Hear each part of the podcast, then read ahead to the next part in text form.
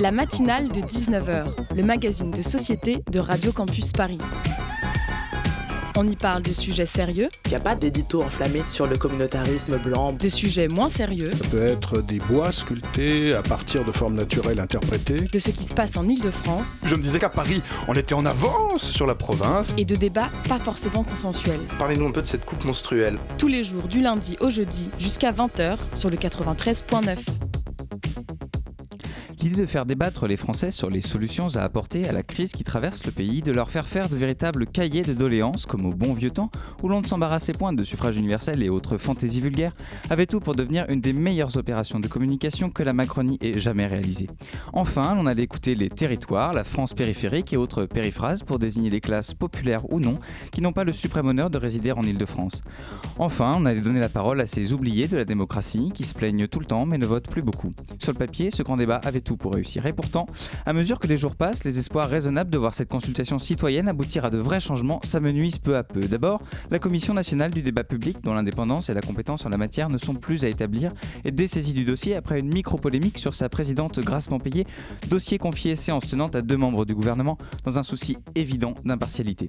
Puis l'on fait dire au lieutenant macronien sur les radios et télévisions que le débat portera sur tous les sujets, sauf bien sûr la politique menée durant ces 20 derniers mois. Ensuite, l'on balance une ministre chez Hanouna pour qu'elle écoute les doléances d'un public savamment sélectionné. Et enfin, on met en scène le président de la République debout dans un gymnase pendant plus de 7 heures et l'on insiste sur la durée pour que la plèbe saisisse bien la grandeur physique de l'exploit. À papoter avec des édiles de campagne qui ont pour certains reçu leurs questions à l'avance. Si la popularité du président de la République semble avoir connu un frémissement positif, les conséquences de ce genre de mascarade sont désastreuses pour notre démocratie et faire du grand débat un jeu de marionnettes parfaitement orchestré n'a pas eu pour l'instant l'effet de faire retomber la pression sociale. Et quand bien même le mouvement social viendrait s'estomper, nos dirigeants n'auraient gagné que quelques instants d'un précieux répit avant la prochaine crise. Faire parler les citoyens, c'est bien, les entendre, c'est encore mieux. Vous êtes sur Radio Campus Paris, bienvenue dans la matinale de 19h.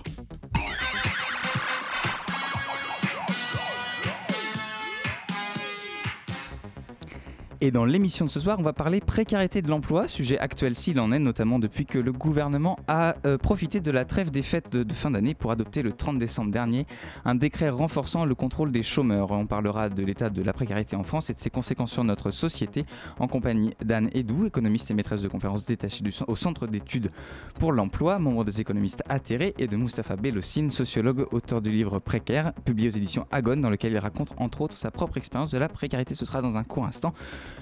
Puis dans la deuxième partie de cette émission, on parlera de nos transports et de la mobilité du quotidien avec Olivier Rasmont, journaliste indépendant spécialiste des transports et dont le livre Chronique impatiente de la mobilité quotidienne sort demain aux éditions de la rue de l'Échiquier. Ce sera à partir de 19h40. Et pour pimenter le tout, Simon et Lucie viendront nous livrer leurs chroniques respectivement à 19h34 et en fin d'émission. Bienvenue sur le 93.9 FM, vous écoutez la matinale de 19h. Tous les matins, pour Pierre, c'est le même rituel. Ce jeune chômeur de 28 ans parcourt attentivement les offres d'emploi sur Internet. Je passe une petite heure à essayer de, de passer les offres. Mais malgré des mois de recherche et une centaine de candidatures envoyées, difficile de décrocher plus qu'un stage. Pourtant, ça n'est sûrement pas le niveau d'études qui bloque. Pierre a deux masters. C'est un peu euh, attristant de voir que malgré, euh, malgré toutes ces études, malgré tous ces efforts, on continue à, à rencontrer des difficultés parce que tout simplement on a, le marché du travail est, est saturé et, euh, et qu'on on semble impuissant en tout cas à, pouvoir conjurer ça. En me restreignant un peu sur, sur euh, pas mal de choses, j'arrive à vivre quand même. Mais euh, bon, c'est pas facile euh, à 28 ans de voir qu'on est encore en train de galérer. On vient d'entendre un reportage de la chaîne d'information CNews intitulé Génération Galère du 9 avril 2016. Alors ces dernières années ont été particulièrement prolixes en termes de législation renforçant la précarité. La loi Macron en 2015 a grandement libéralisé l'économie, étendant notamment la possibilité pour les entreprises de faire travailler leurs salariés le dimanche. Puis la loi El Khomri a, l'année d'après, inversé entre autres la hiérarchie entre la loi et l'accord d'entreprise au profit de ce dernier. Et enfin, parce que jamais 203, les ordonnances pénicaux de l'été 2017 ont contribué peu à peu et insidieusement à fragiliser les protections dont bénéficient les travailleurs. Mais au dogme libéral de la flexibilité, euh, il y a un revers et la précarisation croissante du marché de l'emploi et la création bien sûr d'une nouvelle catégorie de travailleurs en CDD et en intérim dont les conditions de travail se sont grandement dégradées. Et pour en parler, la matinale reçoit ce soir Anne Edou, économiste atterrée et maîtresse de conférence au Centre d'études pour l'emploi. Bonsoir. Bonsoir. Alors juste pour rectifier, je suis, maître, je suis maîtresse de conférence d'économie au CNAM et chercheuse associée au Centre d'études de l'emploi et du travail et au LIS. Voilà, il y a eu des reconfigurations. Excusez-nous pour cette erreur. Pas de problème. Et nous recevons également Mustapha Bellossine, sociologue, auteur de Précaire, paru en 2016, dans, lequel vous racontez, dans lequel pardon, vous racontez entre autres votre propre expérience de la précarité. Bonsoir. Bonsoir, moi aussi je vais, je vais rectifier un petit peu aussi. Euh, tout le monde rectifie, il n'y a pas de raison.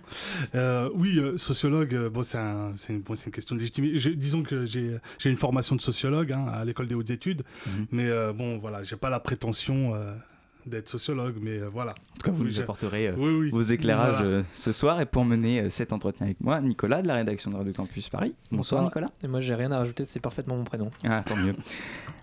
Alors, d'abord, la première question qu'on se pose, c'est un petit peu faire un panorama un peu de, la précarité. Qu'est-ce que qu'est-ce que c'est? Quels sont les travailleurs qui sont considérés comme précaires? Anidou c'est compliqué de définir la précarité. Vous avez évoqué la loi Macron de 2015 et quelques lois depuis, mais en fait, euh, les réformes du marché du travail, comme on les appelle aujourd'hui, ça a commencé bien avant. Hein. C'est-à-dire, euh, depuis les années 80, on a eu en réalité des multiples réformes du marché du travail et le marché du travail français est flexible. Alors, pour définir la précarité, c'est compliqué parce qu'il y a des formes anciennes et des formes nouvelles. Hein. On ne peut pas parler d'un mouvement uniforme vers la précarisation. Hein. Euh, par exemple, si on prend l'emploi non salarié, il y avait euh, euh, à la fin des années 70 à peu près 20% d'emplois non salariés, avec mhm. beaucoup de précaires. Hein. Donc là, ces formes d'emploi ont beaucoup diminué. Mais la précarité, ben, elle, elle, se, elle remonte par d'autres bouts. Hein. Donc là, ce qui, ce qui, sont les formes précaires d'emploi aujourd'hui, c'est les CDD, bien sûr, euh, euh, à peu près 14% des emplois, l'intérim qui représente beaucoup moins, le temps partiel, beaucoup, hein. on a tendance à l'oublier, mais ça a considérablement augmenté dans les années 80, ça concerne surtout les femmes. Euh, et là, je suis que sur l'emploi salarié. Et si on prend euh, ces formes d'emploi précaires, en fait, elles sont très concentrées sur des catégories de population, hein. c'est-à-dire euh, les jeunes. Hein. Aujourd'hui, un jeune sur deux, en, enfin moins d'un jeune sur deux en emploi est en CDI. Alors justement, et puis les femmes pour le temps partiel. Est-ce qu'il y a des mesures qui sont prises contre la précarité des jeunes ou est-ce que alors, pas tellement, hein, c'est-à-dire que si on prend les politiques de l'emploi qui visent à, en principe, faciliter l'insertion des jeunes, ben, on se trouve face à des dispositifs d'insertion qui sont des dispositifs de précarité plus, plus, plus. C'est-à-dire que souvent, c'est de l'emploi temporaire à temps partiel et au SMIC. Hein. Donc, euh, et là, ça concerne beaucoup de jeunes, surtout des jeunes non qualifiés, non diplômés, les jeunes... Euh, des quartiers difficiles, comme on dit, sont aussi particulièrement concernés. Et pour eux, ça peut laisser un stigmate durable pour l'insertion. Et pour ce qui est des femmes, du coup, euh, vous dites que ce sont les plus touchées euh, par, euh, par les temps partiels notamment. Est-ce qu'il y a d'autres choses On voit que la précarité les touche plus en général? Oui, par les CDD, les temps partiels, mais voilà, 30% des femmes à peu près sont à temps partiel, donc ça, ça marque considérablement leur, leur emploi. Hein. C'était beaucoup moins au début des années 80. Et ce qu'on pourrait rétorquer, c'est que souvent on dit oui, mais les temps partiels peuvent être choisis aussi. Est-ce qu'il y a des temps partiels qui sont subis euh, parfois? Bah oui, alors après, euh, on se méfie toujours des termes choisis et subis, hein, parce que quand on, enfin, vous savez bien, quand on, quand on mène un entretien, euh, une personne peut à la fois dire qu'elle a choisi, c'est pareil pour des emplois précaires, parce qu'elle n'aimerait pas rester tout le temps dans cette boîte, mais au bout d'un moment, elle va rétorquer qu'il faut quand même qu'elle se trouve un emploi stable. Hein. Donc pour le temps partiel, c'est très souvent comme ça. On ne peut pas travailler à temps plein parce que c'est trop pénible ou parce qu'on a des enfants, euh, mais on aimerait bien travailler à temps plein. Hein. Donc c'est difficile de tracer la limite entre le choisi et le subi, mais c'est pas ça qui trace la limite entre le précaire ou pas précaire. Euh, temps partiel égale salaire partiel. Mmh, alors on euh, on a, on a pas mal entendu parler ces derniers temps euh, d'un précariat qui aurait remplacé un peu le, prolétariat euh, des, temps, des temps anciens et glorieux de, des classes ouvrières. Mais est-ce que on peut vraiment parler d'un précariat Est-ce que c'est pas au contraire euh, des gens qui n'ont euh, pas beaucoup de choses en commun, euh, sinon un emploi précaire, ou, et qui n'ont pas vraiment cette conscience de classe qu'avaient les ouvriers à l'époque, peut-être Moustapha Bellossine bah, Moi, j'aimerais bien revenir sur la, sur la définition un peu de la précarité, parce que, en fait, bah, peut-être que le, oui, titre de. Trop... non, mais, non, non, mais c'était intéressant, et surtout la dernière partie de votre propos, en fait, c'est vrai que le titre de mon livre qui s'appelle Précaire, peut-être je m'en rends compte aujourd'hui, peut-être un petit peu à ambiguïté, finalement Parce que finalement, ce qui m'intéresse, moi, dans la précarité, c'est toutes ces choses qu'on n'aborde pas généralement, que n'abordent même pas euh, les combats collectifs, etc., aujourd'hui, les gilets jaunes, etc., plus euh, d'un point de vue euh, individuel et des rapports humains. Par exemple bah, Je vais vous donner des exemples très concrets. Il y a des problèmes de souffrance éthique au travail. Ça veut dire, on peut en effet avoir un boulot, être bien payé, avoir pas mal de pognon, c'est pas le problème, mais avoir une autre souffrance de pouvoir être soi-même. Quid de justement de euh, comment être soi-même? Vous savez, on a individualisé le, travail aujourd'hui. Il y a des boulots où on se tutoie, etc., etc. Mm. Et moi, dans mon expérience, alors je sais pas si vous avez tous lu mon livre, mais euh, j'en parle. On est souvent surpris, par exemple, on s'imagine euh, que dans les grosses boîtes, il y a plus de précarité que dans des dans des associations. Parfois, il y a aussi bah, dans les médias de la précarité. Il y a aussi des classes entre guillemets, des classes bourgeoises qui sont aussi touchées par la précarité. Il y a des associations qui luttent contre la précarité, qui précarisent leurs propres salariés. et ça, euh, finalement, on en parle très très peu. Et moi, ce, ce, à quoi je me suis attaché dans mon livre, c'est justement de m'intéresser à ces petits détails du quotidien. la précarité, c'est pas simplement... Euh, ce qu'on mm. imagine, euh, ce que, ce que Robert Castel appelle le précariat, les va-et-vient entre les CDD, l'intérim, etc. etc. Euh, et je parle beaucoup, je sais, je vous avais prévenu. Hein. mais, euh, mais c'est important parce qu'on en parle très très peu. C'est les petits détails du quotidien. Ça peut, bah, voilà, se dire, bah, choisir aussi son temps de travail alors que le, le, patron, dire les choses quand il y a des. par exemple, moi je, me suis, je travaille là-dessus en ce moment sur la parole des gens, être soi-même.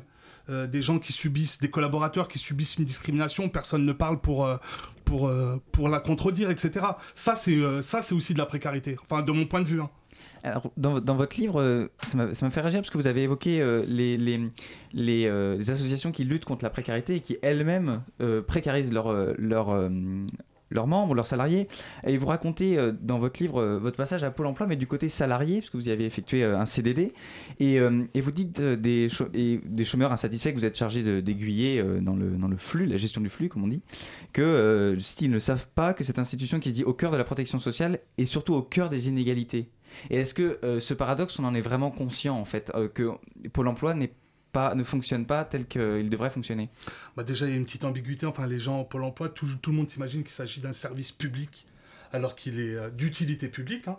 Hmm. Euh, c'est pas c'est des contrats de droit privé c'est pas du tout euh, c'est pas l'État même si voilà c'est parti aussi d'une volonté de l'État etc c'est un statut particulier c'est d'utilité publique donc je crois que on fantasme souvent des deux côtés de la barrière autant justement des salariés ou des gens qui sont précaires euh, voilà, ou même, euh, moi je suis issu d'un milieu populaire, on fantasme aussi sur les bourgeois, on s'imagine tous que, voilà, et quand on se rend, on se rend compte que c'est bien plus complexe que ça, quoi. Mm. Là, on a beaucoup parlé des, euh, des temps partiels, mais même les emplois en CDI, qui restent quand même majoritaires, ne sont pas toujours gage de stabilité. En 2017, plus d'un tiers des CDI étaient rompus pendant la première année. Alors, comment c'est possible, ça, Année Doux alors, j'avais pas ce chiffre-là, mais je, je, vais bien croire, je sais pas.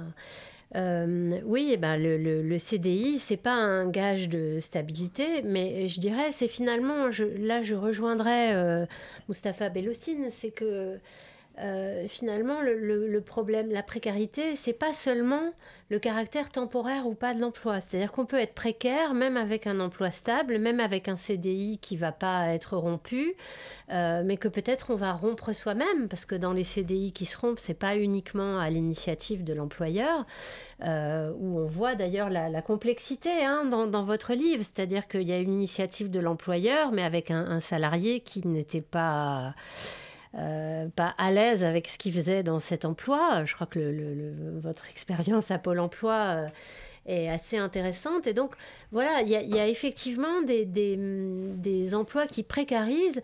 Alors, pour plusieurs raisons. Soit parce que les conditions de travail sont très difficiles, ça peut être le cas dans, certains secteurs, qui font que euh, bah, il y a des salariés qui vont pas tenir, soit parce que euh, euh, moralement, la pression du, du, management est trop forte. Alors pour une raison ou pour une autre, mais je crois que le service public de l'emploi, euh, et puis même tous les opérateurs de l'emploi et de l'insertion, ils sont marqués aujourd'hui par à la fois la généralisation de l'accompagnement des publics, donc on n'a pas forcément d'emploi à proposer, mais en tout cas on, accompagne, on, suit, on surveille. Et comment dire, généralisation de, l'accompagnement, et puis par la montée des objectifs. C'est-à-dire il y a des objectifs de sortie positive qui font que ça, se traduit par des tâches administratives, et certaines personnes qui sont là n'ont pas saisi au départ que leur, travail, ça allait consister à ça, hein, à, une telle part d'administratif euh, ou de contrôle. Hein. et donc, euh, voilà, ça, ça fait à des conditions d'emploi qui ne sont pas celles euh, qu'on imagine, et, ni forcément des conditions d'emploi qui sont tenables pour tout le monde. Alors, Anne Moustapha Bellocine, vous restez avec nous dans la matinale de 19h. On va continuer à parler précarisation de l'emploi. Ce sera juste après une courte pause sur Radio Campus Paris.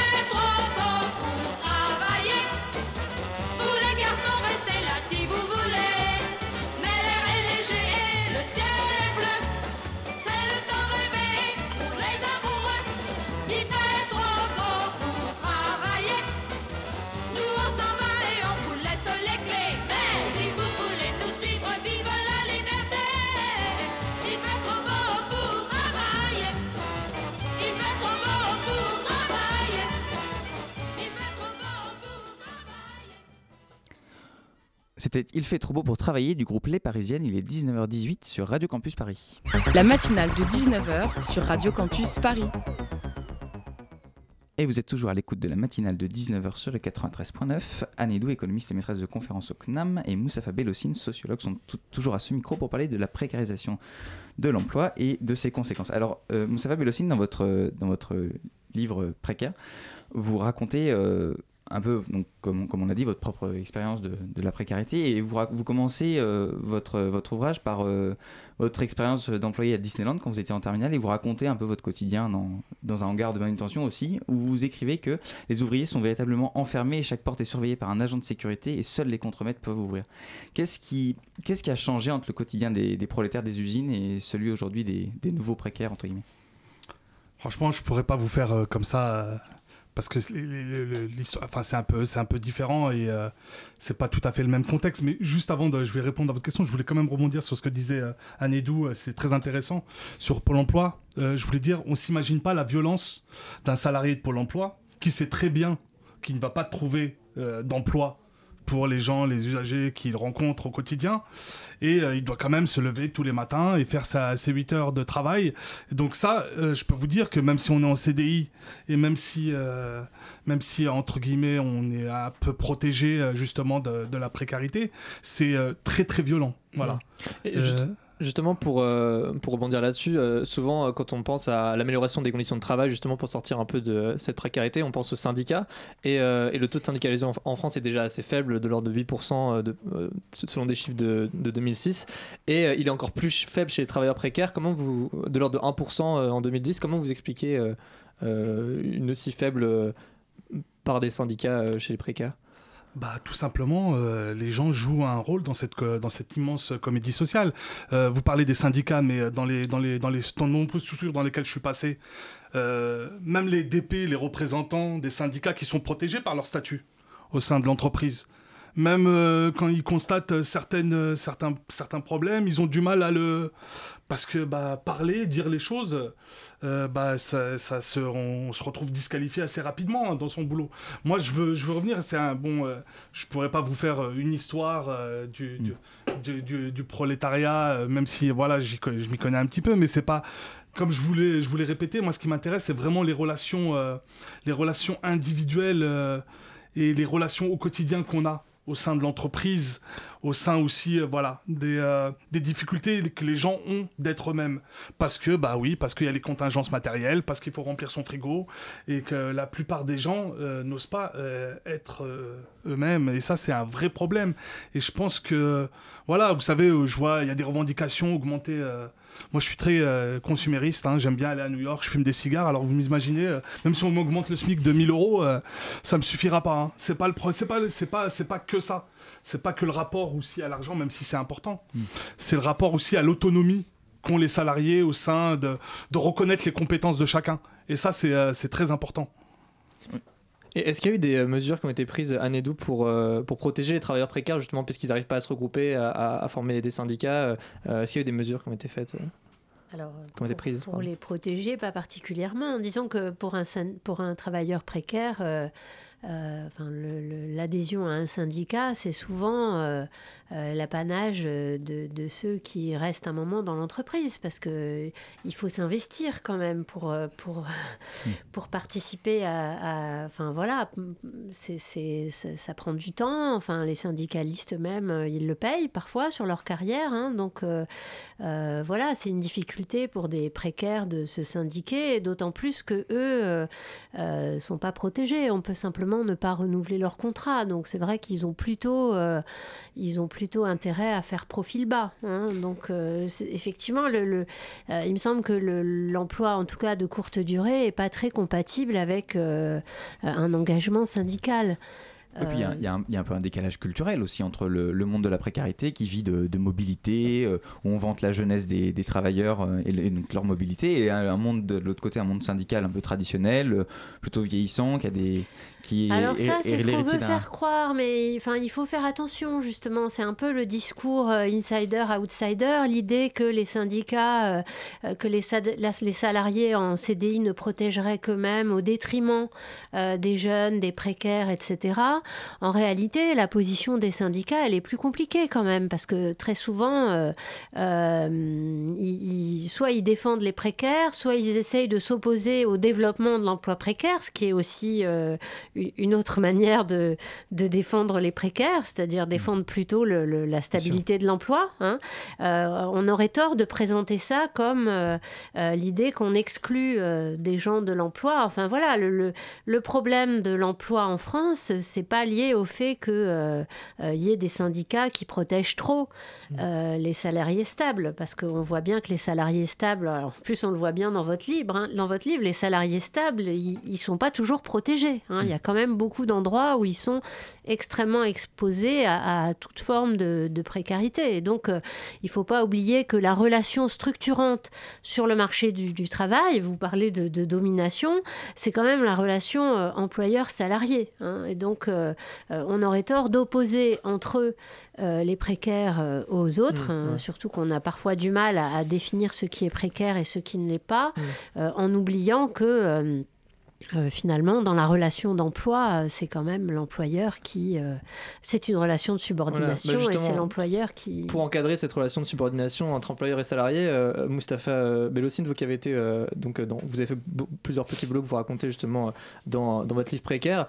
Qu'est-ce qui pourrait être mis en place, à votre avis, pour justement encadrer un peu cette relation de domination entre les employeurs et les salariés? En tout cas, qu'est-ce, qui, qu'est-ce que sur le terrain ferait du changement directement moi, je suis, je suis bon, j'allais dire, je suis, je suis pessimiste, mais il y a un vieil adage qui dit un, pessimiste, c'est un optimiste qui a tout compris. Mais je pense qu'il y a. de pessimiste. oui, c'est le contraire, oui, c'est ça. Mais je pense que déjà, il y a, y, a, y a, un vrai problème. je veux dire, prenons déjà, ça commence à, enfin, à l'école, quoi parce que finalement, le, droit du travail, finalement, on s'en rend compte, euh, on le voit toujours du point de vue, euh, et d'ailleurs même quand on signe un contrat de travail, on le voit du point de vue du recruteur, du, du, point de vue de l'employeur.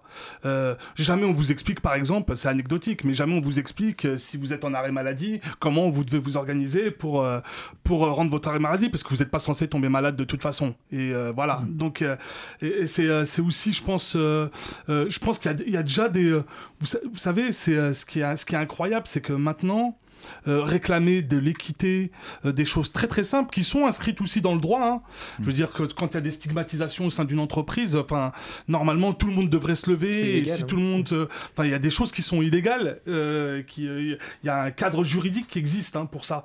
Et malheureusement, et malheureusement, et c'est, je crois que c'est, c'est mon côté un peu libertaire, ultra individualiste, hein, mais malheureusement la plupart des gens ne, réagissent pas. Et pourtant, ils sont conscients de ça. Non, euh, moi, je suis pas très. Euh, je, pense pas que ça soit par un effet, par une loi ou pour un. Voilà.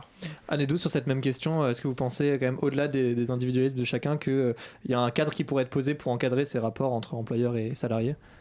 Oui, euh, je pense beaucoup de choses. Déjà, euh, mais faut rêver parce que on n'est pas on n'est pas en marche vers ce cadre-là. Hein, mais je pense que euh, ben, on, a quand même derrière nous euh, plus de 30 ans de dérégulation de l'emploi. On sait que ça marche pas, hein, c'est-à-dire que ça crée pas mm. d'emploi, voilà. Par contre, ça crée de la précarité, ça c'est certain.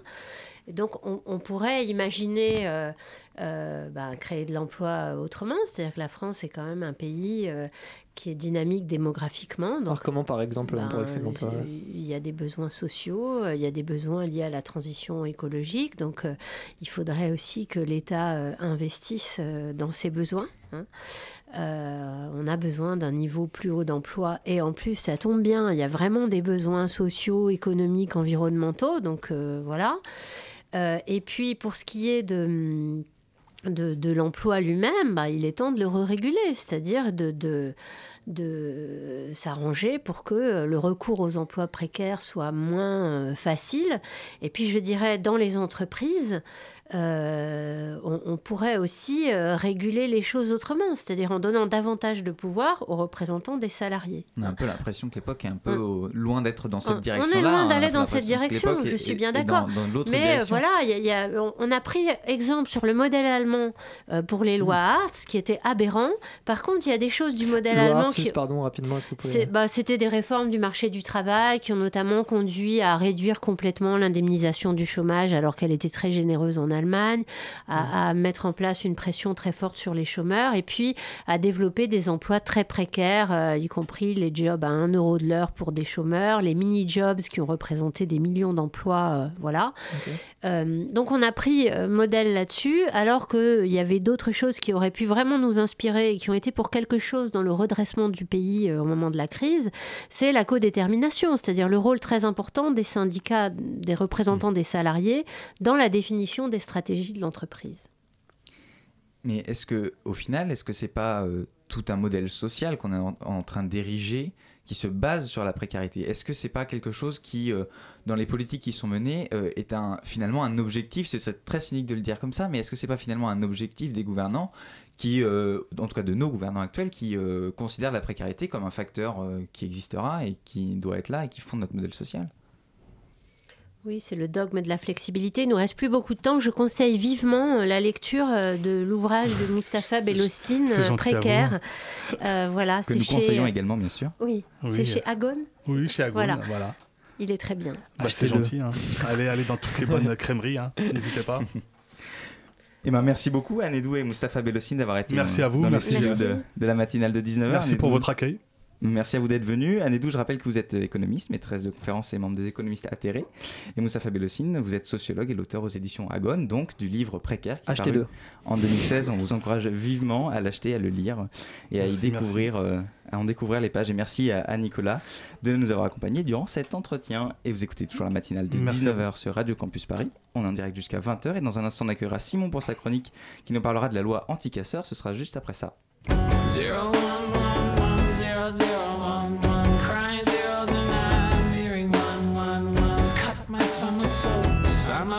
flip. Oh zama zama boko me.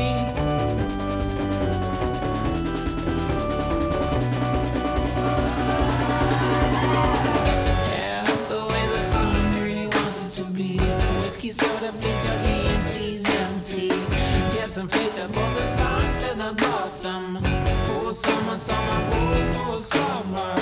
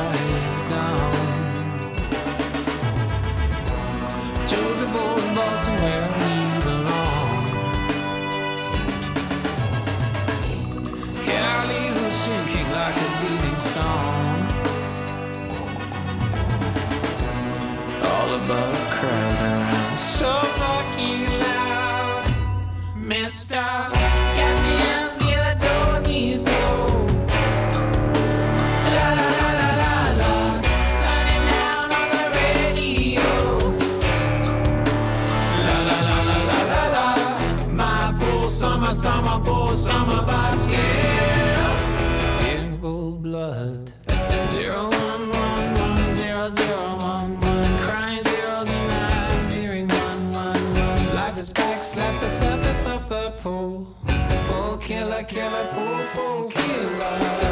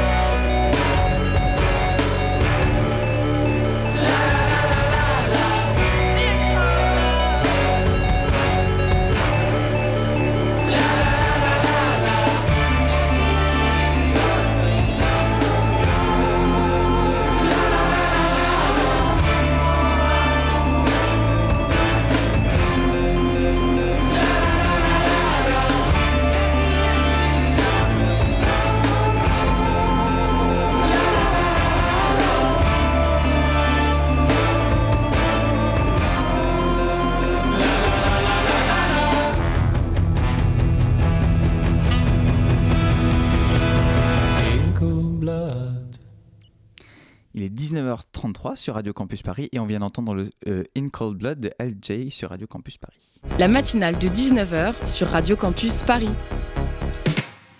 Et on accueille maintenant Simon qui va nous faire un petit tour de l'actualité. Bonsoir Simon. Bonsoir Hugo, bonsoir la France, Ilienne. C'est la crise au sein de la République en marche ou crève. Alors que les élections européennes approchent à grands pas, la majorité ne sait plus quelle réponse apporter à la crise des Gilets jaunes, euh, hésitant entre grands ébats municipaux et rassemblements euh, nationaux. Et justement, il y a quelques jours, le Premier ministre, euh, comment il s'appelle déjà Ah oui, Giscard Philippe, a annoncé une réponse complète à la crise des Gilets jaunes. Ah bon, le rétablissement de l'ISF Non. La baisse de la TVA pour les produits de première nécessité? Lolo la mise en place d'une cagnotte pour rendre son honneur à Marlène Schiappa Non, je t'arrête tout de suite, Hugo, rien de tout ça. Le gouvernement, ou plutôt Christophe Casburn-Tanner, a proposé une loi anti-casseur. Et pas n'importe quelle loi, puisque le ministre de l'Intérieur, émissaire d'un président qui voulait, ne l'oublions pas, nous faire rentrer dans la France du 21e siècle, a préféré pomper une loi rédigée par des sénateurs du 18e siècle. Et j'entends ce que tu dis, Hugo, au 18e siècle, la valeur de pléonasme quand on parle de sénateurs, mais si tu pouvais me laisser continuer ma chronique sans m'interrompre, tu serais aimable. Pardon, mais là tu t'es un peu interrompu tout seul. Et voilà qui recommence. Non mais apprends à écouter des chroniqueurs au lieu de les interrompre en les faisant croire que c'est eux qui ont tort. Non, non, on dirait Macron, ça m'agace énormément là. Donc, le ministre de l'Intérieur a repris un projet de loi proposé par la majorité sénatoriale, aka les Républicains. Et qui dit projet de loi de la droite traditionnelle ne dit pas bienveillance envers les précaires shootés à la lacrymo sur les Champs-Élysées. On parle d'installation d'un périmètre de sécurité avec fouille des manifestants à l'entrée des manifs, de création de fichiers pour les personnes interdites de manifestation, et j'en passe et des meilleurs Troisième Reich. Alors tout de suite, la gauche et les ONG s'affolent, le projet de loi est trop autoritaire. Ce à quoi la droite répond, la loi n'est pas assez d'extrême droite. Alors quelles options s'offrent à la majorité pour maintenir son cap face à une opposition qui elle, maintient son cap Arnaum d'opposition d'opinion bazardée plutôt. Le présentateur prend une voix interrogative. Hugo, tu ne vas pas commencer à lire les didascalies, lis-moi plutôt Tarlan, s'il te oh, plaît. Oh, pardon. Comment la majorité va-t-elle maintenir son cap? Ravi que tu me poses la question. Tout simplement en appliquant euh, les méthodes qui font le charme des politiques néolibérales. Euh, en d'autres termes, flexibiliser la substance du texte pour que l'offre de, de répression et la demande de pacifisme s'autorégulent. Voilà qui est clair pour les doctorants en économie. Tu as un exemple? Et Naturellement, prenons l'article 4 du projet de loi, euh, si se cacher le visage était déjà passible d'une contravention, avec ce projet de loi, euh, se cacher le visage devient carrément un délit passible d'un an de prison et de 15 000 euros d'amende. Mais après amendement soutenu par les députés LREM, il faut, je cite, préciser que peut être reproché à une personne la dissimulation de son visage dans une manifestation dès lors que cette dissimulation est concomitante avec des troubles causés à l'ordre public ou avec un risque que de tels troubles surviennent et dès lors qu'il est possible de démontrer qu'elle entendait participer à ces troubles. Bah à partir de là, euh, c'est quand même beaucoup plus clair sur le fait qu'il faut apporter plus de clarté dans la clarification des textes de loi, légiférer pour rétablir l'ordre, mais en même temps ordonner la législation des libertés pour que la loi soit liberticide, tout en laissant les militants se sentir libres d'être libérés des textes de loi. Pas besoin d'épiloguer, je crois que tout le monde a compris, non euh, Il n'y a pas que l'enfumage, l'ajustement, pardon, de certains articles qui a été opéré pour calmer l'Assemblée. Euh, certains ont été tout simplement supprimés, comme l'article 5 du projet de loi, qui stipulait que venir dans une manifestation avec une arme ou une arme à destination serait passible de 3 ans de prison et de 45 000 euros d'amende. Article finalement supprimé, donc, euh, parce que d'après la majorité, il serait contre-productif que les CRS soient interdits de manifestation. Et malgré ces petits ajustements, justement, cette loi anticasseur reste répressive, menaçante à l'égard de la liberté de manifester, pour ne pas dire liberticide, comme je disais euh, tout à l'heure, et surtout comme le déclare Amnesty International. Euh, car, euh, comme diraient les plus militants d'entre nous, avant de mettre au point une loi anticasseur, il faudrait peut-être mieux voter une loi ACAB. Hashtag All Cops are Bastards. Merci Simon pour cette chronique. Il est 19h37 sur Radio Campus Paris et dans la deuxième partie de cette émission, on s'intéresse à la mobilité au quotidien. La matinale de 19h sur Radio Campus Paris. Tout le trajet debout. Ouais, ouais, ouais. Je suis partie depuis 7h et là j'arrive à 9h. Il y a des centaines de personnes et tout le monde se pousse, tout le monde est agressif. Entre euh, incidents voyageurs, euh, avaries techniques, euh, enfin bon, la liste est longue. Très régulièrement, enfin en gros, il n'y a pas une semaine où il n'y a pas un ou deux incidents. Le train est arrêté en pleine voie. le bus, elle marche? Un bus, un RER, un autre RER et un autre RER.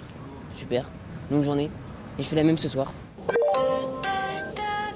Suite à un bout de bois qui est un petit peu sur les rails, le train en direction de Marseille aura deux heures de retard. Oh là hein, Moi, ce que je veux, c'est rentrer chez moi. mais je comprends, monsieur. Exactement Mais oh Écoutez, tout non, ce attendez, moi je vous colle un procès, hein. ça va vite, vite régler. Hein. Alors là, ça suffit maintenant. Hein. À chaque fois qu'il y a des grèves, on est otage. Hein.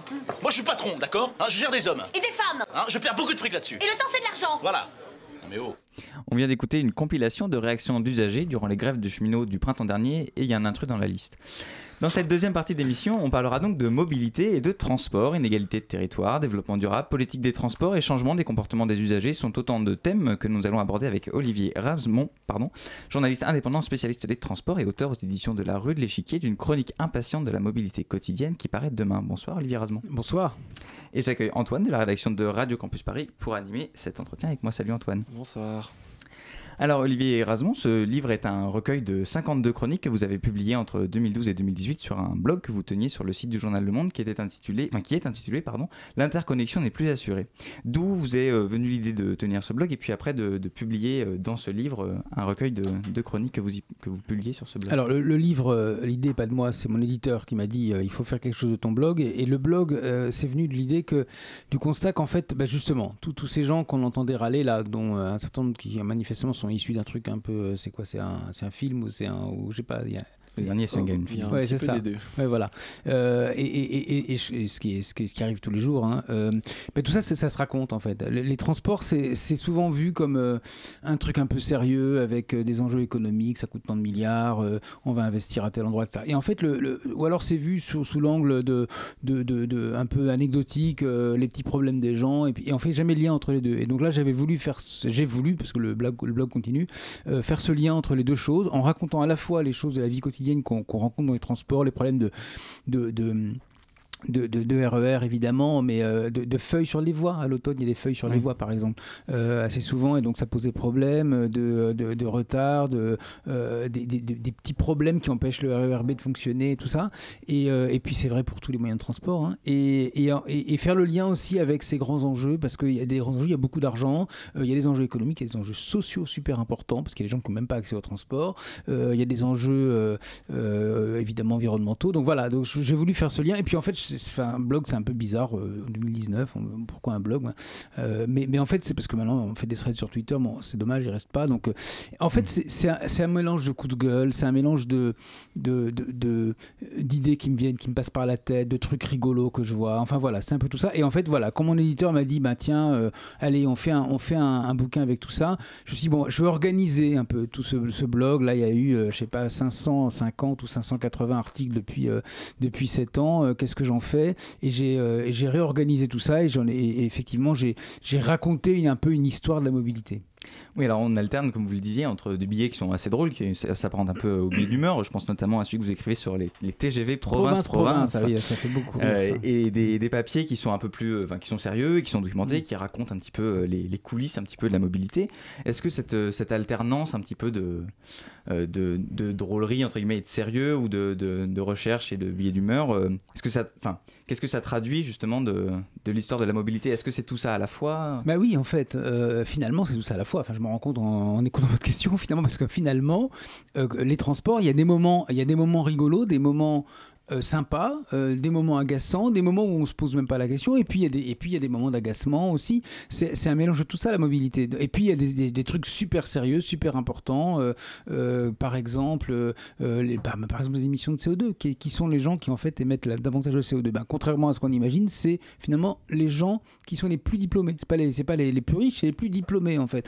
C'est ceux qui ont le plus moyen de se, de se dire tiens il y a un problème de CO2, qui eux-mêmes sont les plus émetteurs de CO2 dans les transports par exemple. Donc ça c'est un, truc sérieux. Et puis aussi des, des euh, regarder les panneaux de signalisation. Moi j'adore, je trouve ça super intéressant. Et donc il y a aussi, c'est aussi amusant la, mobilité, les transports. Moi j'aime bien me déplacer. Alors bon, euh, ça c'est moi, mais enfin ça aussi, on est, on est nombreux à aimer se déplacer. C'est intéressant, c'est toujours très instructif de se déplacer. Alors oui, justement, vous parliez un petit peu de, euh, de ce, qui, ce qui vous amusait là-dedans. Donc du coup, vous avez un sixième chapitre de votre livre qui est consacré au pictogramme. Et euh, donc, du coup, vous racontez un petit peu les aventures du petit bonhomme qui est censé nous prévenir des dangers. Et vous passez à des considérations euh, beaucoup plus sérieuses, comme par exemple le programme sexiste de l'aéroport d'Orly. Euh, pourquoi est-ce que vous êtes intéressé à ces pictogrammes et passer de l'un à l'autre Je n'en sais rien, ça, m'amuse. C'est-à-dire que je, viens de photographier là, dans vos locaux de Radio Campus, le, pictogramme qu'on voit là, là c'est un, une.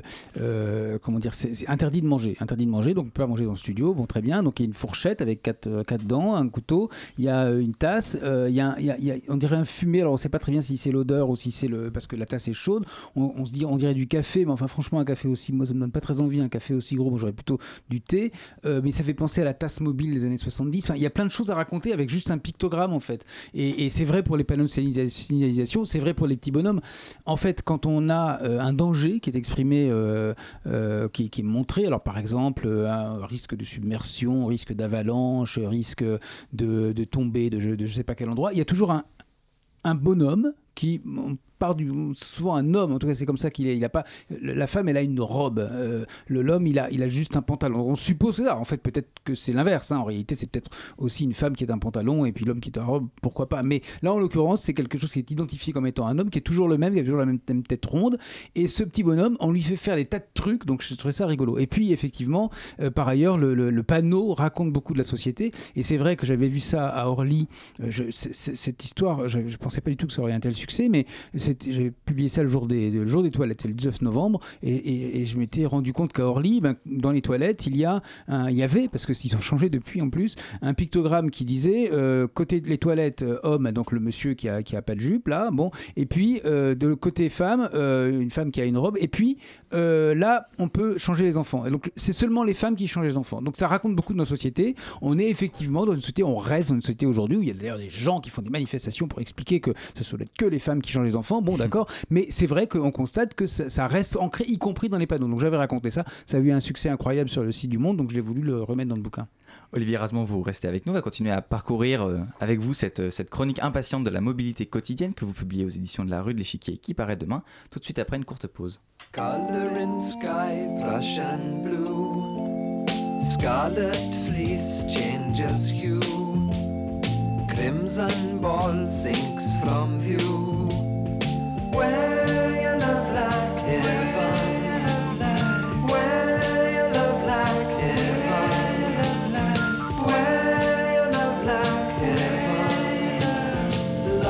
Kiss me once more, fill me with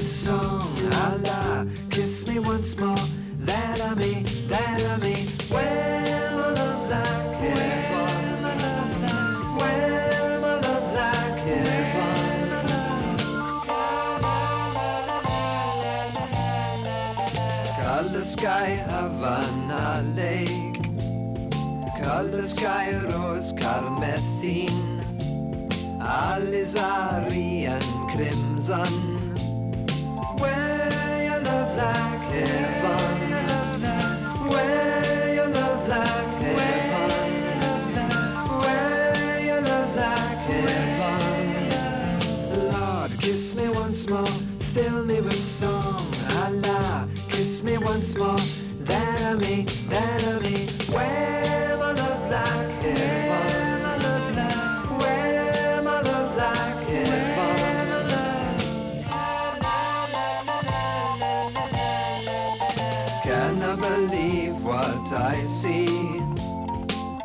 I have wished for will be.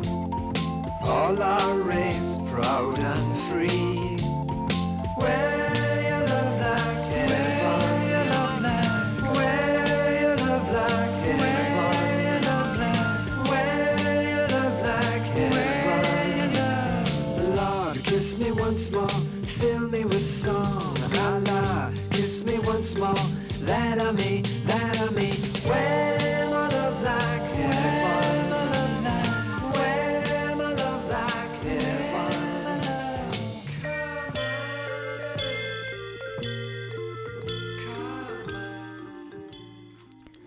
On vient d'entendre Where Your Love Like Heaven de Donovan sur Radio Campus Paris. Il est 19h48 et vous écoutez la matinale.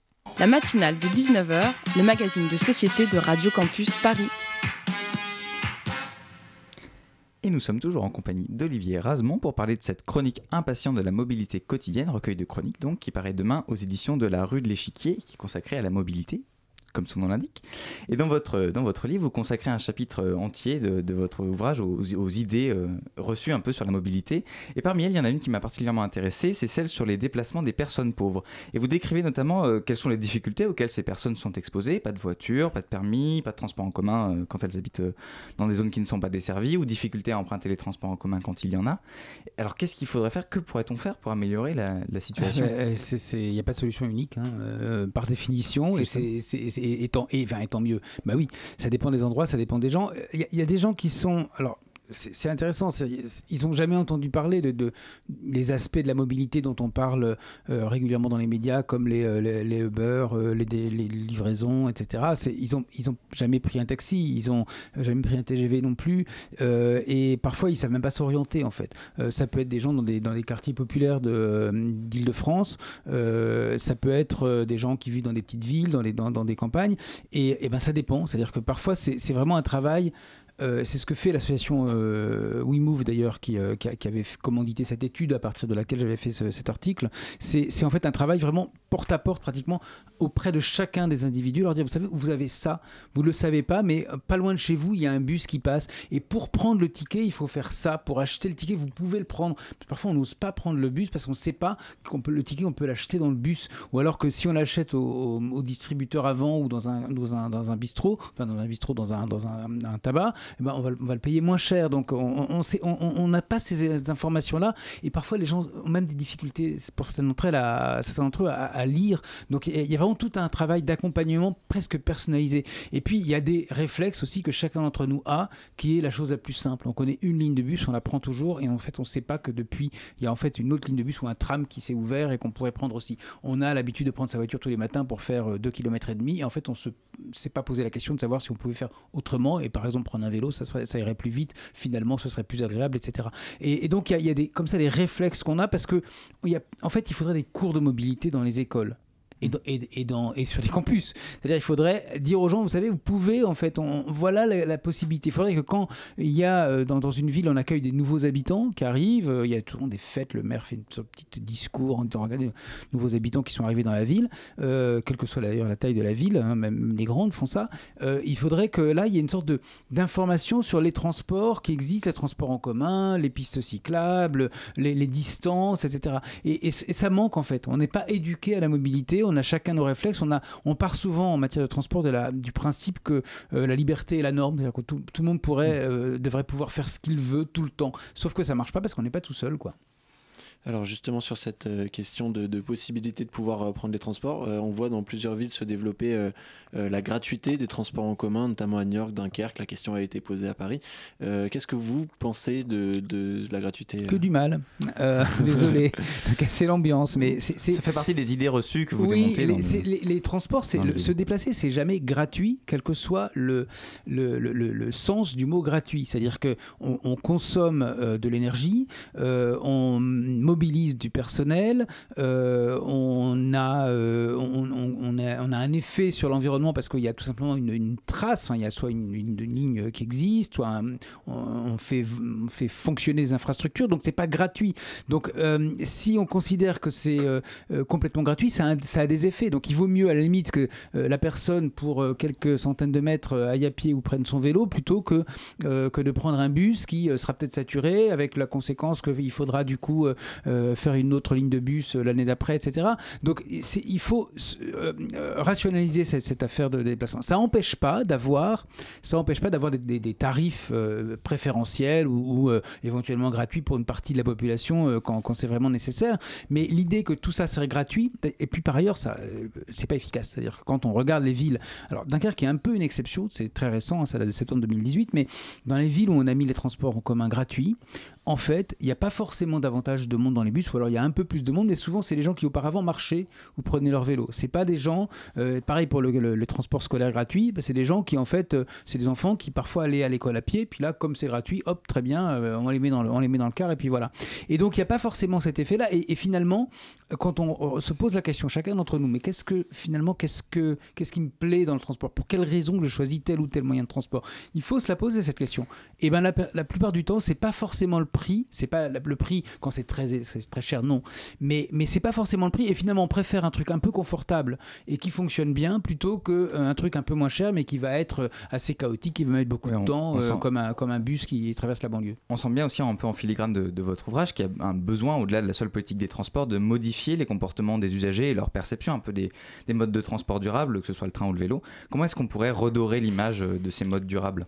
Alors, euh, il y a plein de choses. Euh, heureusement, il y a plein de gens qui en parlent tout le temps et il y, a, des, associations qui font des, travaux extraordinaires, celle de, la Fédération des usagers de la bicyclette par exemple, ou, euh, des associations des, usagers des transports également, les, transporteurs également. Et puis, bah, il faut que ça fonctionne. C'est-à-dire que le train, bon, bah, très bien, on prend le train, c'est super, mais il faut qu'on sache où est la gare, il faut qu'on puisse, devant la gare, marcher à pied, qu'il n'y ait pas une grosse flaque d'eau, parce que passe, quand on passe avec une poussette, ben, c'est compliqué. On a beau faire un superbe, magnifique train, même s'il arrive à l'heure, etc. Si devant la gare, euh, euh, c'est compliqué, ben, les gens ne prendront pas le train. Donc il y a toute une série de choses qui, qui font qu'on amène, et il y a les avantages de chaque moyen de transport. Euh, se déplacer en train, ben, c'est très agréable parce que en fait, on peut faire ce qu'on veut dans le train. Merci beaucoup, Olivier Rasmond, d'avoir été avec nous dans ce studio. Je rappelle que vous êtes l'auteur de Chronique impatiente de la mobilité quotidienne qui sort demain aux éditions de la rue de l'Échiquier. Merci et belle soirée. Bonne soirée à vous. La matinale de 19h sur Radio Campus Paris. Il est 19h54 sur Radio Campus Paris, c'est l'heure de retrouver la chronique de Lucie. Salut Lucie, comment ça va en ce moment? Ça va très bien, pourquoi j'ai l'air irritée? C'est ce que tu es en train de dire là Hugo? La loi de Murphy, c'est le principe que tout ce qui est susceptible de mal tourner tournera mal. Angel en a fait une chanson, moi j'en ai fait l'expérience, je me suis fait larguer. En fait, j'étais tellement sur l'écran à l'idée que mon mec me quitte par... que chaque mini-événement avait l'effet d'une prise de la Bastille sur mon cœur. Bon, il a fini par me quitter, par téléphone, D'accord, le mec était à 2000 km, mais respecte-moi. Envoie des, euh, des, témoins de Jéhovah frapper à ma porte, fais un truc un peu fun.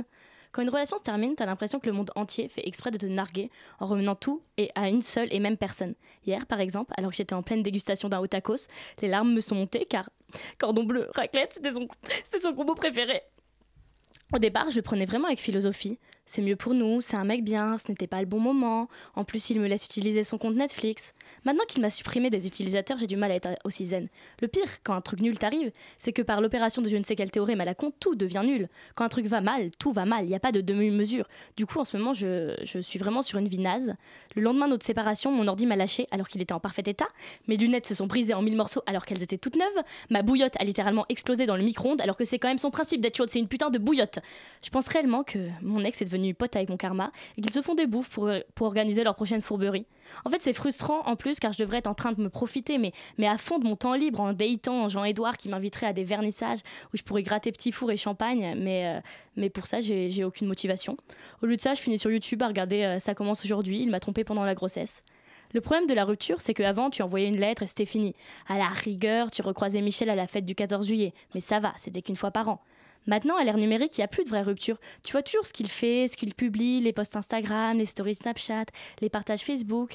Si t'es chanceuse, tu as même le droit à l'appel bourré à 4h du matin et oh, tu me manques, lâché avec des involtures.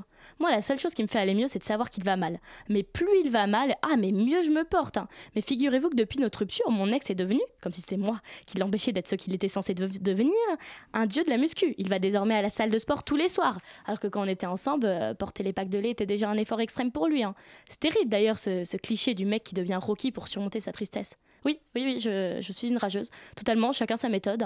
Faudrait réhabiliter, la rage d'ailleurs, c'est très sain. Et non, je ne vais pas installer Petit Bambou pour me calmer. Cette appli de méditation anxiogène à souhait et hyper branchée qui fait sa pub dans l'endroit le moins zen du monde, à savoir le métro. C'est comme si on faisait de la pub pour Buffalo Grill au salon Veggie World. Aucun sens. Je n'ai aucune envie d'écouter une nana avec une voix suave qui me dit de me concentrer sur mes sensations physiques en adoptant une posture digne. J'ai juste envie de rager dans mon coin en pensant à la femme formidable qu'il a perdue. En réalité, le plus énervant dans, une rupture, c'est qu'il n'y a pas de remède. Hein.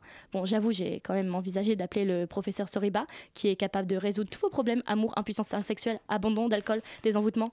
Mais euh, après consultation de ces tarifs, je suis sûre que je suis pas sûre que ce soit la solution. Bon, je vous laisse et je retourne écouter Adèle, mais tout va bien. Hein. Enfin, jusqu'à la prochaine fois. Merci Lucie, mais écoutez Adèle, c'est pas un petit peu cliché Je vois pas du tout ce quoi tu parles. Merci Lucie, on se retrouve la semaine prochaine pour une nouvelle chronique dans cette émission.